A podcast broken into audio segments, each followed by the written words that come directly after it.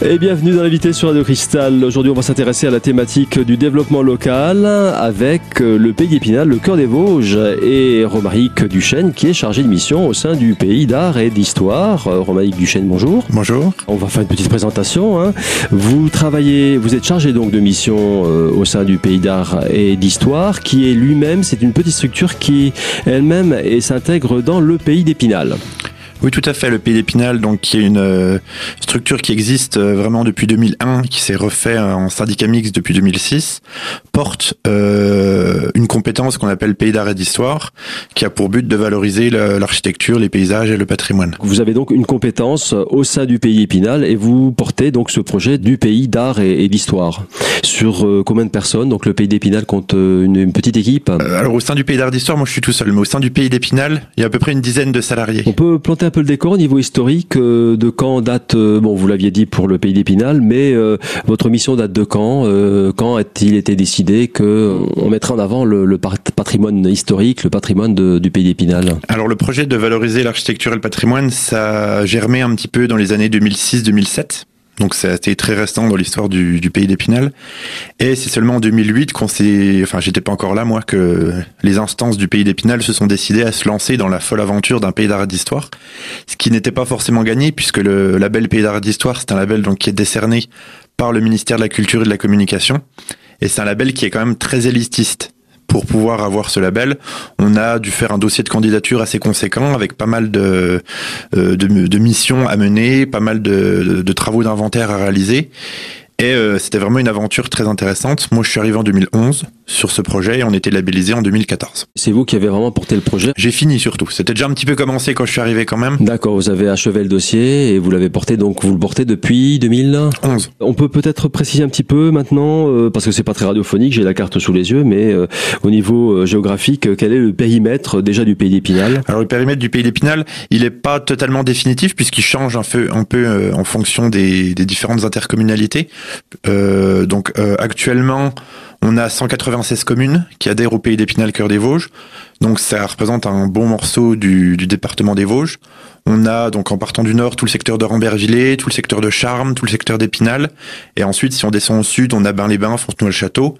Et on s'étend aussi euh, vers l'ouest un petit peu, avec tout le secteur de Dompère, d'Arnay, Montureux-sur-Saône. C'est une communauté commune, on peut le dire, le pays d'Épinal. C'est pas une communauté de communes, c'est un groupement de communautés de communes. Mais c'est pour ça que ça va jusqu'au sud du département. Hein. Voilà, c'est des communautés de communes qui ont décidé de s'associer ensemble et de déléguer certaines de leurs compétences à un niveau euh, supérieur en les confiant à un pays, par exemple. Quelles sont vos compétences Alors, quelles sont vos missions euh, euh, concrètement Comment comment ça se passe euh, à votre niveau? Voilà. Alors nous, on a les compétences, on a des compétences variées. On a des compétences de tout ce qui est économie, emploi, insertion. On a également tout le côté valorisation du bois et de la filière bois feuillu, donc notamment le hêtre. On a également tout ce qui est tourisme avec euh, principalement l'utilisation du VTT. Et on a également, euh, bah, bien sûr, le patrimoine dont, dont, je fais partie. Alors le VTT, on va faire une petite digression. Hein. donc euh, depuis cet été est ouverte la maison du, du, vélo justement à Épinal. Voilà, tout à fait. Donc le, dans le cadre de sa compétence tourisme et vélo, le pays d'Épinal a décidé d'ouvrir des maisons du vélo. Donc on a eu la première à Bouzet, au bord du lac, qui a été ouverte en 2011. Et on a donc depuis cette année la maison du vélo d'Épinal qui est ouverte au port. Au niveau économie, je lis accompagnement à la création d'entreprises. C'est un accompagnement en collaboration avec la CCI. On organisait notamment des, des, des cafés création d'entreprises pour discuter un petit peu avec des, des personnels qualifiés pour les jeunes qui souhaiteraient se lancer, leur expliquer un petit peu les fondements, les aboutissants, les, les réglementations et, et tous les moyens de financement qu'ils peuvent obtenir. Je lis au niveau tourisme, euh, euh, qu'est-ce qui vous différencie des offices de tourisme? Alors bah il y a beaucoup de différences, mais en fait on travaille étroitement avec les offices du tourisme. Euh, la principale différence, bah, ça vient déjà de notre périmètre. Un office du tourisme a généralement un périmètre beaucoup plus petit, et nous donc on est habilité à, par exemple en matière de patrimoine, à communiquer sur un périmètre beaucoup plus large. Donc l'office du tourisme va nous donner leurs informations concernant leur périmètre. Nous on va par exemple les intégrer à un document plus général et ensuite, on va redistribuer ça aux offices du tourisme pour que, par exemple, à l'Office du tourisme d'Épinal, vous ayez toutes les informations de tout ce qu'on peut faire à Charmes ou à Axertigny ou à Bain-les-Bains, par exemple. Vous avez en charge euh, une mission au sein même de ce pays d'Épinal de mettre en avant le patrimoine de, de, la, de, la région et c'est un label. Voilà, en fait, euh, euh, quand les élus ont souhaité valoriser le, patrimoine du pays d'Épinal, on a cherché comment faire et on s'est rendu compte qu'il il existe des labels, notamment le label Pays d'art et d'histoire qui est un label vraiment élitiste du ministère de la Culture. Donc c'est pour ça qu'on a décidé de s'engager dans cette voie, pour montrer qu'on était vraiment un territoire qui souhaitait s'engager dans la voie de la valorisation du patrimoine. Donc du coup, euh, c'est pour ça qu'on a un chargé de mission, euh, donc dont je suis, euh, spécialement sur ce sujet. Alors Monsieur Duchesne, quelles sont vos missions donc au sein du, du pays Épinal? La promotion, je suppose, de, de, ce patrimoine, mais sous quelle forme? Voilà. Alors en tant que pays d'arrêt d'histoire, on a pas mal de missions qui peuvent être diverses et variées, puisque la définition même du pays d'arrêt d'histoire, c'est de valoriser les patrimoines, pas seulement le patrimoine architectural, mais aussi euh, tout ce qui est patrimoine paysager. Euh, et le valoriser auprès d'un certain nombre de publics. Patrimoine naturel. Voilà, oui, ça, ça en fait partie, tout à fait. Euh, pas seulement pour dans un but touristique, mais principalement aussi dans un but euh, de, de, connaissance du territoire de la part de ses habitants. Donc en ce qui concerne nos actions, on a tout d'abord commencé par étudier notre territoire, parce que c'est bien beau de vouloir valoriser le patrimoine, mais avant tout, il faut le connaître. Donc pour ça, on a travaillé avec le service régional de l'inventaire, on a mis en place des inventaires du territoire, des inventaires du patrimoine. Monsieur Duchesne, on peut dire que c'est un travail de longue haleine que vous avez initié il y a plusieurs années maintenant. Oui, tout à fait, oui. Je vous propose d'ailleurs de poursuivre cette présentation dans un instant. À tout de suite.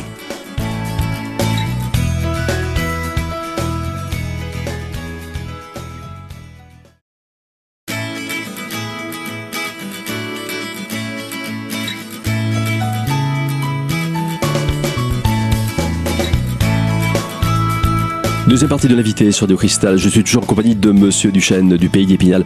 Alors Monsieur Duchesne, on en parlait tout à l'heure en première partie d'émission. Quand on parle patrimoine, euh, on entend par là tout le patrimoine. Tous les monuments, les, les, fleurs, les massifs boisés, les formations géologiques, les choses comme ça. Ça, peut aller très très loin. Euh, donc on a commencé donc par cet inventaire et après on s'est rendu compte qu'il existait euh, vraiment des lacunes en matière de communication de ces sites. C'est-à-dire que vous aviez par exemple un petit musée dans le sud, un petit musée dans le nord, chacun faisait son petit prospectus et au final personne savait vraiment euh, que tout ça, ça existait.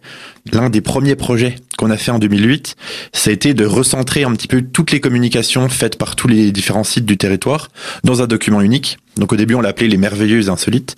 Donc ça s'est appelé comme ça de 2008 à 2013. En 2013, on l'avait renommé Laissez-vous compter le patrimoine insolite. Et aujourd'hui, donc vous pourrez le trouver sous le nom Rendez-vous puisqu'en fait, depuis qu'on a le label Pays d'histoire en 2014, on est obligé de suivre une certaine charte graphique qui était, nous était imposé par le ministère de la Culture pour que tous les pays d'arrêt d'histoire de France aient plus ou moins la même charte graphique. Donc c'est pour ça on est obligé. Donc maintenant ça s'appelle rendez-vous. Mais l'avantage c'est que si vous allez dans le sud de la France, dans un autre pays d'arrêt d'histoire, vous trouverez le document rendez-vous.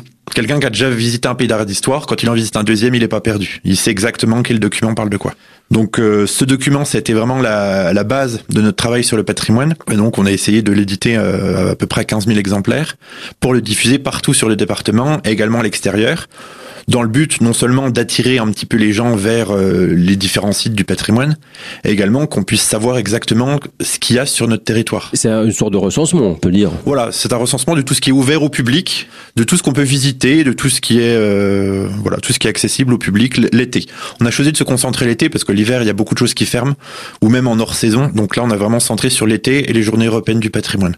C'est pour ça que c'est un document à deux entrées. Il y a deux côtés, un côté pour l'été, un côté pour les journées européennes du patrimoine. Voilà. Donc ça aussi, c'était demandé par le ministère au moment où on a cherché à avoir le label, c'est-à-dire de participer pleinement aux Journées européennes du patrimoine. Donc on a fait ce guide de communication et on a également commencé à créer des visites guidées.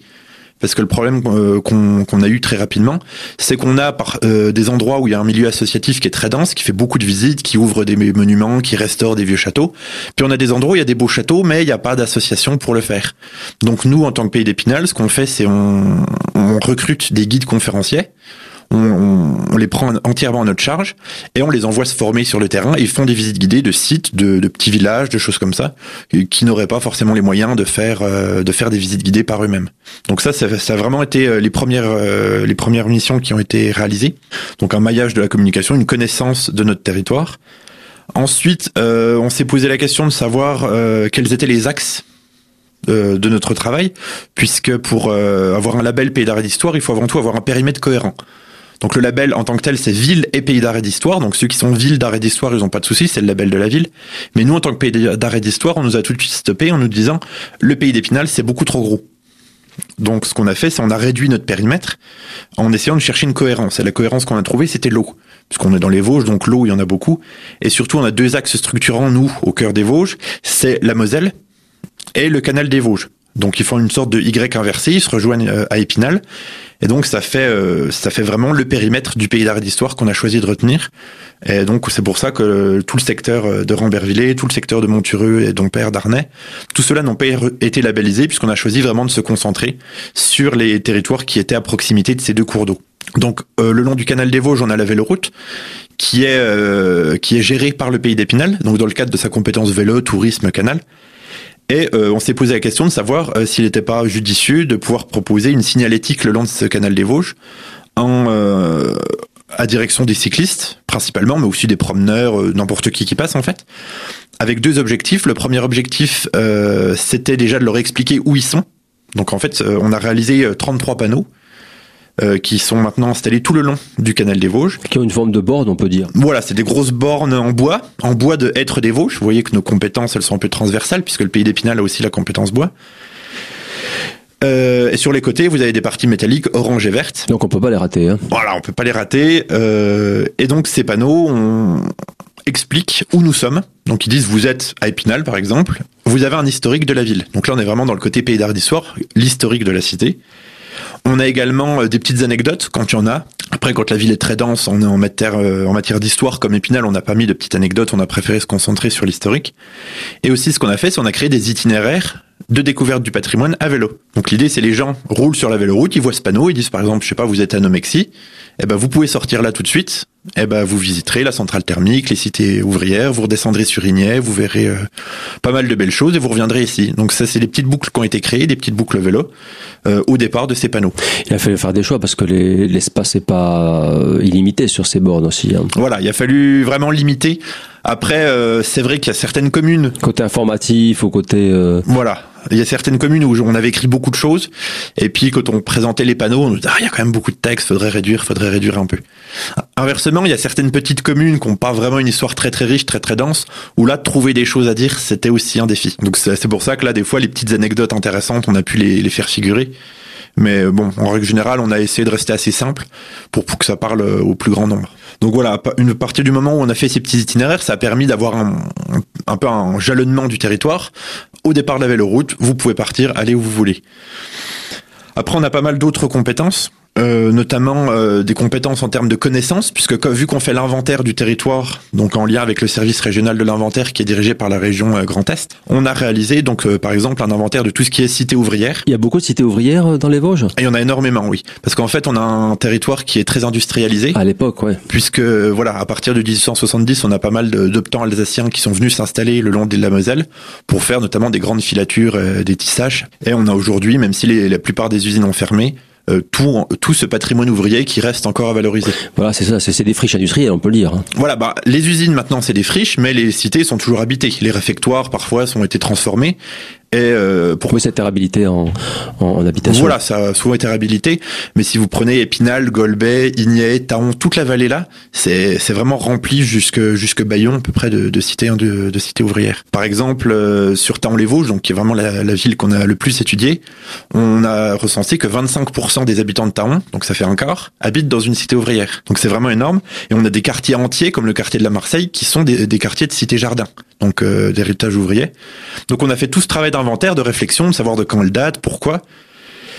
Et ça a permis euh, d'éditer un petit ouvrage qui s'appelle Les Cités ouvrières, donc qui lui aussi suit la charte graphique, puisqu'il s'appelle en gros Focus. Donc là aussi, c'est imposé par le ministère. Et euh, on, s'est amusé à le distribuer dans toutes les boîtes aux lettres de Cités ouvrières de Taon-les-Vosges. Je pense, monsieur Duchesne, que beaucoup de nos auditeurs ignorent encore l'étendue et la richesse de ce patrimoine. Je vous propose d'ailleurs d'en poursuivre la présentation dans un instant. À tout de suite.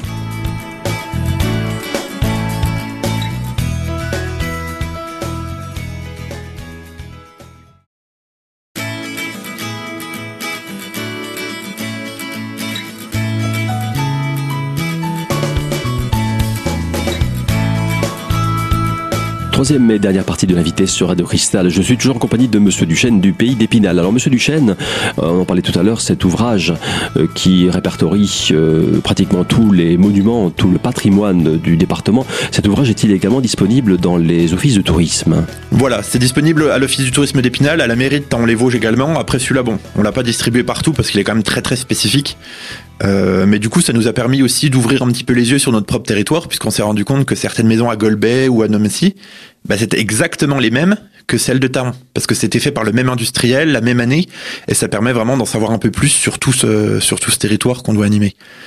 En plus de ce livret, on a fait également des visites guidées pour les habitants, on a fait des ateliers pour les enfants, donc qui ont relativement bien marché. Donc du coup, voilà, c'est vraiment une opération pour tout le monde, euh, dans le but d'essayer de restituer aux populations un petit peu l'histoire de leur territoire.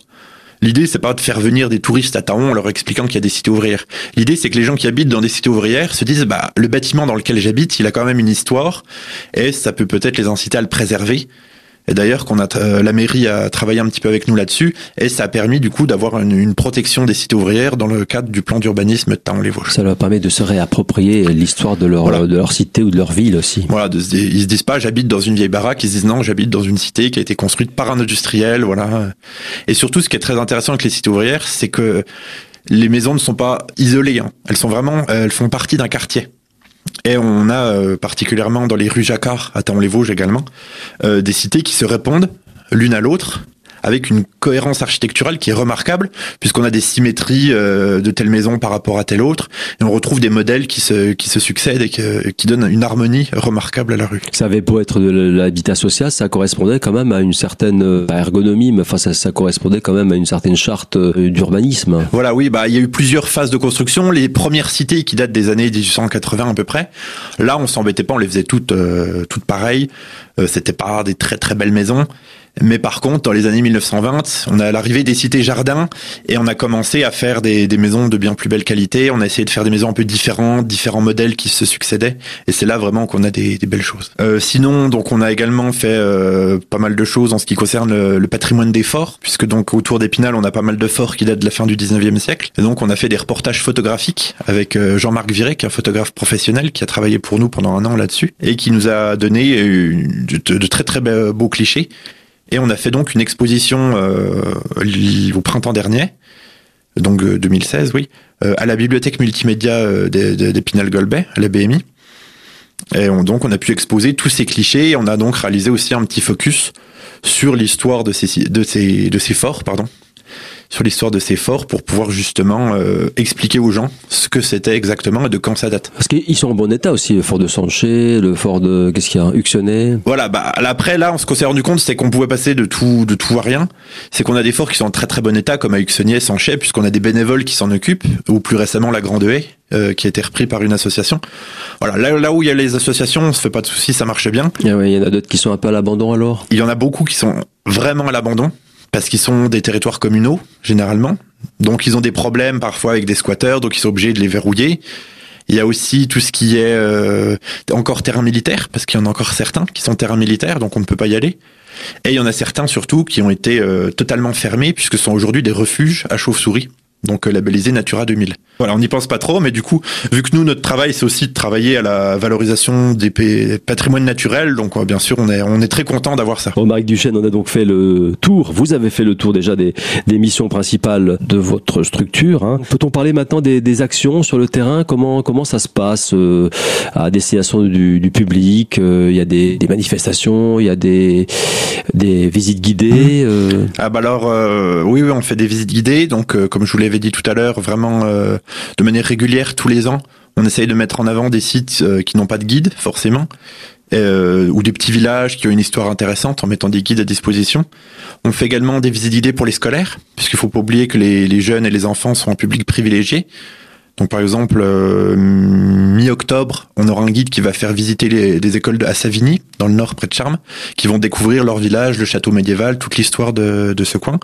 Et sinon, euh, début octobre, on va avoir les classes de cinquième du, du collège Jules Ferry, qui vont toutes euh, découvrir le centre-ville d'Épinal sur la thématique de l'histoire médiévale. Donc ça va être la basilique, le musée du chapitre, le château. Et donc pendant une demi-journée, ils vont découvrir tout ça.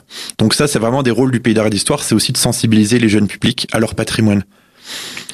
Sinon, ce qui concerne les actions, donc on en a fait plusieurs euh, justement de découvertes. On avait fait des petites visites guidées, théâtralisées, avec des guides déguisés, avec des avec des figurants aussi. Donc l'idée, c'est pourquoi pas essayer de refaire ça. Après, c'est plus une question d'idée, euh, voilà, avoir la petite idée ou euh, la petite étincelle qui vient pas toujours forcément. On a fait également des, des circuits de geocaching à la découverte du patrimoine. Donc vous vous promenez avec votre GPS, puis vous suivez les coordonnées sur une petite fiche, vous découvrez un monument, vous avez une énigme, des choses comme ça. Donc ça, ça a été fait il y a quelques années. Bon, aujourd'hui, c'est un petit peu à l'abandon, mais on aimerait bien le relancer.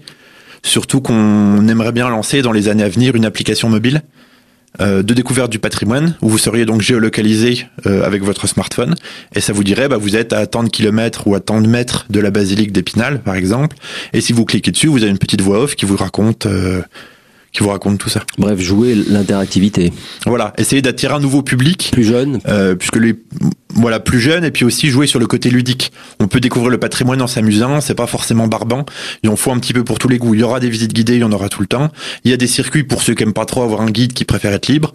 Il y en a qui, pour ceux qui sont accros à la technologie, euh, bah on peut faire ça aussi.